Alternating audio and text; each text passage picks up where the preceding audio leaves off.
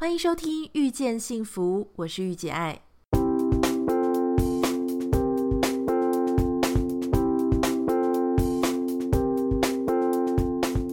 在《遇见幸福》节目里，你可以听到很多不一样的想法。有时突破自己的盲点，只需要一句中肯的建议。你准备好收听今天的《遇见幸福》了吗？大家好，我是玉姐爱，欢迎你收听今天晚上的《遇见幸福》。这个礼拜呢，我们有一群朋友，大概都是一些作家啦、网红啦，或是在电视节目上会出现的人，我们一起吃了饭。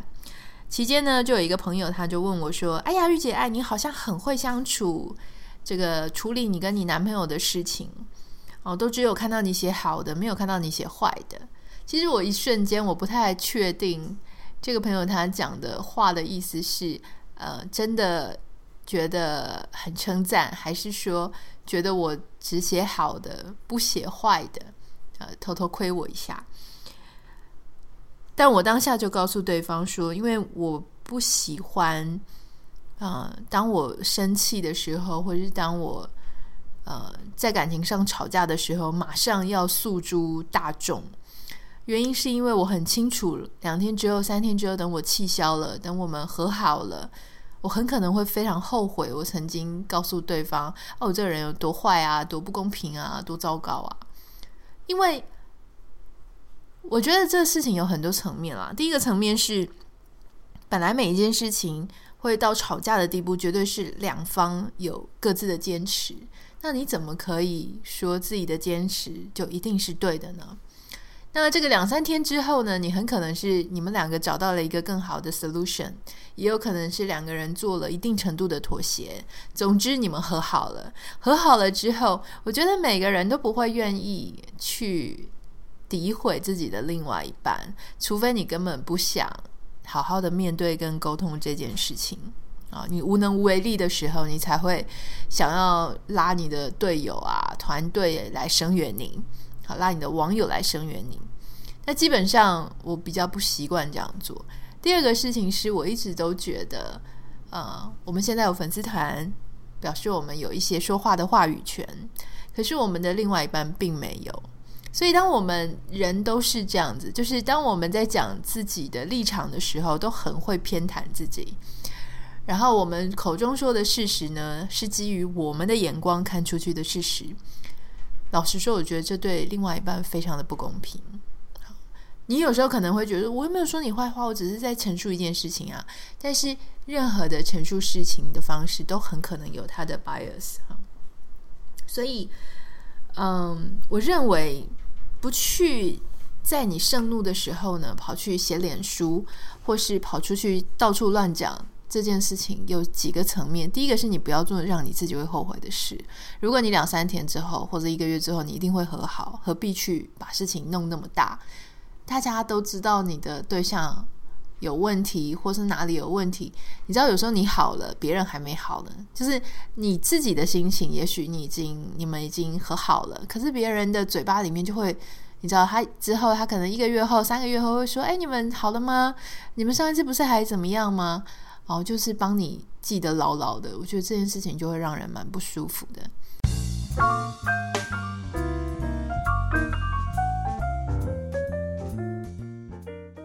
第二件事情就是，老实说，你去诉诸网友，诉诸你的连友，诉诸更多更多的你的朋友。好，我不是说不可以去跟朋友诉苦，但是我觉得就一个朋友讲一讲，其实就够了。你要讲到五个、十个，甚至一定要写脸书，这个事情只会被越来越放越大。好，它有两个不好的层面。第一个是，当你这样子不断的讲的时候，你很可能会更加的可怜你自己。好，本来你可能觉得你只是啊、呃、一半的委屈。可是，当你写出来的时候，朋友一定会想安慰你嘛？就是哇，你真的好可怜，这人太可恶了，你下一次一定要怎么样怎么样，据理力争之类的，你就会觉得说，对，你的你的可怜突然从五十变成一百。第二件事情是，有些朋友还蛮过分的。当你写完这一件事情之后，你的朋友还会提醒你说：“他上一次不是还做了什么事情吗？”或是说，你的朋友会说：“对，上一次有一件事情我没有跟你讲哦，我其实早就怎么样怎么样。”哈，就是兴风作浪的朋友，所以这事情就很可能会越放越大。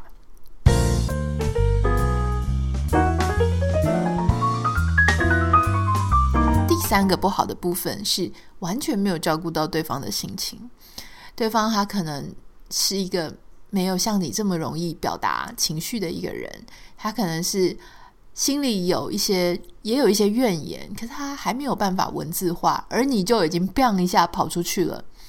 这个时候，对方他会本来想跟你沟通，可是一看哇，态势很大。他连讲都懒得讲了，就会觉得说算了，讲也没用，你都已经讲出去了。所以这个时候，你们之间的鸿沟可能就会越来越大，甚至你可能伤害了他的对外在外在的形象，伤害了他的 reputation。那他会说，你可能会跟他讲说，没有啊，我只是跟我的好朋友讲，我只是跟我很熟的连友讲，或说我有摄影师啊，只有几个人看得到。可是。这个无形当中就在让他更不想跟你那些好姐妹互动了，好，更不想跟你那些好朋友互动了，因为他知道你的那些好朋友听过他这些事情，好，那个中间的一个鸿沟会越来越大。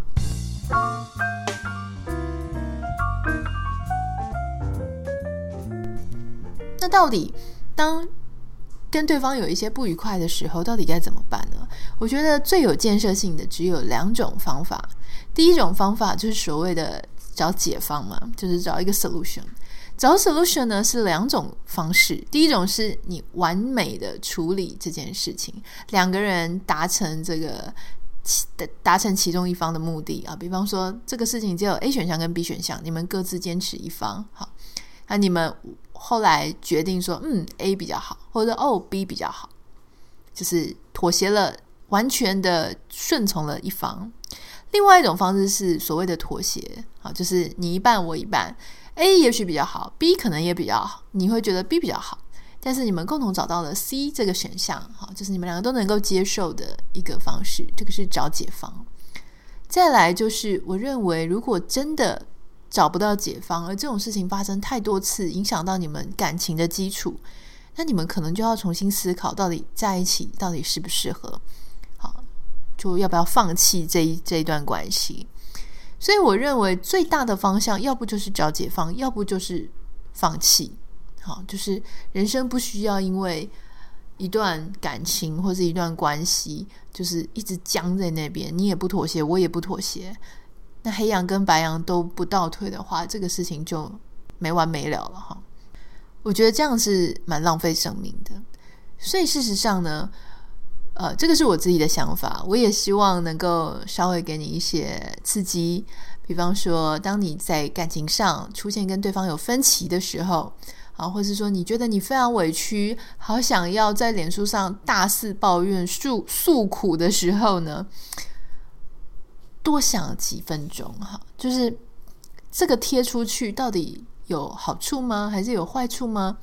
事实上，你可能觉得痛快一时，但是你对后面的事情呢，可能处得越来越糟糕。第一个，你可能会让这个事情越来越大；第二个事情是你可能会后悔；第三个是对方的心情完全的你就漠视他的心情，他可能会更不想跟你有一个好的处理结果。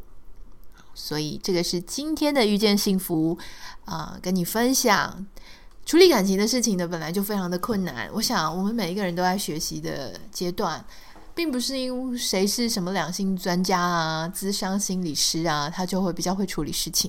事实上呢，我可以告诉你，呃，这些线上的智商心理师呢，他们自己常常在处理感情的时候，也都非常的不理性。但是，大家当事情不是发生在是自己身上的时候呢，都能够就像我刚刚这样子，非常理性的啊，就是给你这个 step one two three。但是，当我们有理性的时候呢，我们必须要告诉自己，先做好心理准备。当我们失去理性的时候呢，我们至少还能够 hold 住一点点。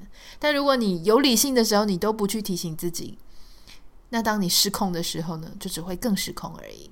那大家要持续的锁定我的这个 LINE 的账号，也欢迎你可以分享给你的朋友，啊、让我们一起在这个网络的世界里一起成长，一起陪伴。拜拜。